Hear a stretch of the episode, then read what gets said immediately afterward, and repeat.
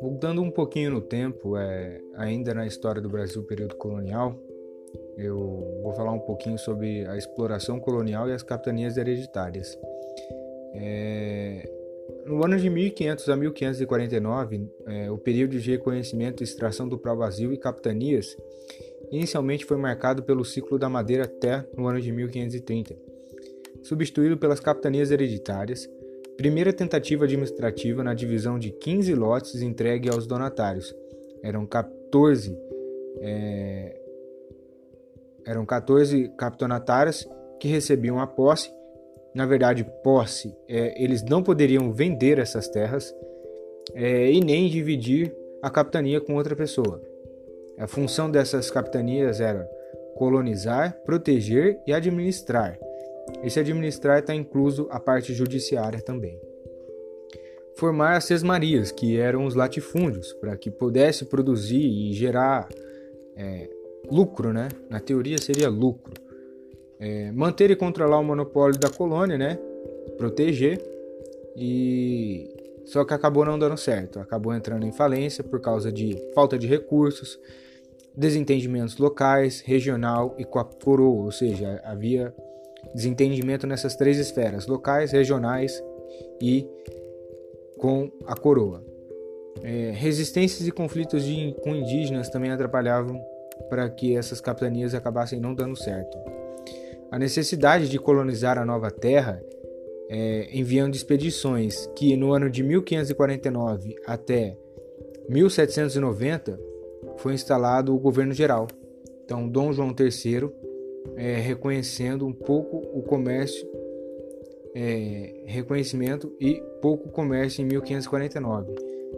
É, instalação de feitorias no ano de 1505 Dom Manuel I, rei de Portugal, não permitia uma elite letrária na colônia, ou seja, ele não proibia, ele proibia que as pessoas fossem alfabetizadas na colônia, né? Então ele proibiu a criação de universidades. Determinou que o governo geral representasse um, um esforço de centralização política, tipo é uma pessoa que está ali para representar o rei, né? Na prática havia muitos conflitos entre o poder local, que seriam as câmaras municipais, e o poder centralizador, que era a coroa, ou seja, é, o que Portugal, Portugal e Brasil não falavam praticamente as mesmas, línguas, as mesmas línguas, haviam conflitos de interesses, né? É, o Brasil foi chamado de Vera Cruz e a colonização portuguesa foi tardia, ou seja, eles demoraram para colonizar. A primeira, a primeira intenção deles foram, foram explorar o que tinha de bom e a colonização ficou só para 30 anos depois, mais tarde, né, do descobrimento da, do território. É, a crise do comércio internacional foram os fumos das Índias, a descoberta da prata em Potosí, regiões da Bolívia, fatores que levaram a atenção da coroa portuguesa para a colonização do Brasil. Ou seja, é, Portugal precisava de algum, de algum local para tirar, é, tirar recursos, né, extrair recursos.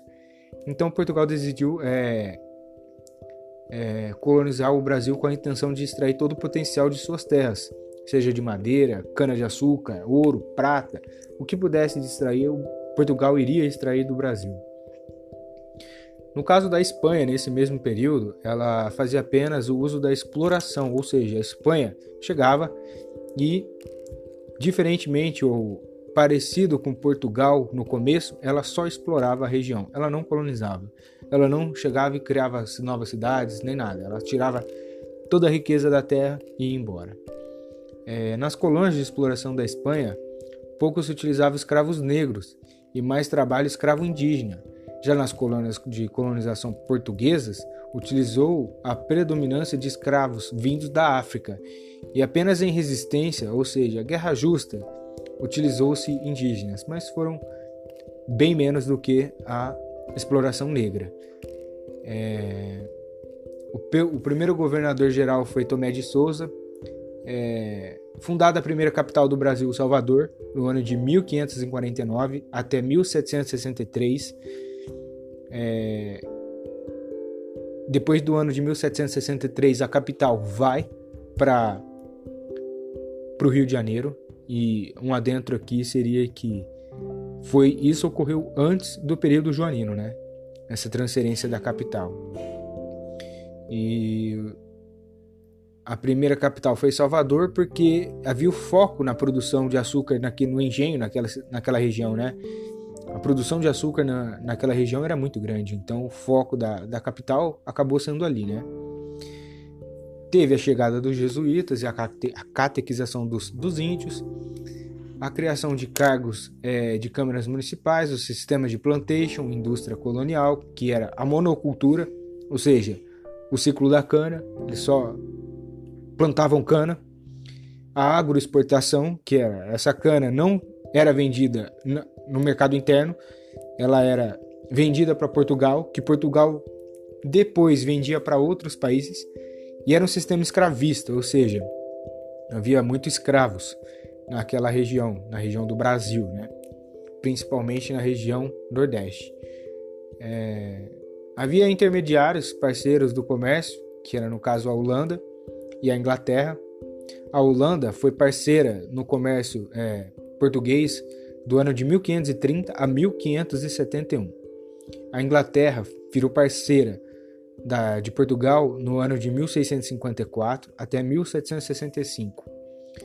É, no ano de 1790 a 1822 houve uma crise colonial é, e um movimento para a independência. Mas isso eu vou falar num outro podcast e acho que por enquanto é, esse vai ser essas vão ser as informações que eu vou trazer nesse podcast. Já está ficando grandinho já.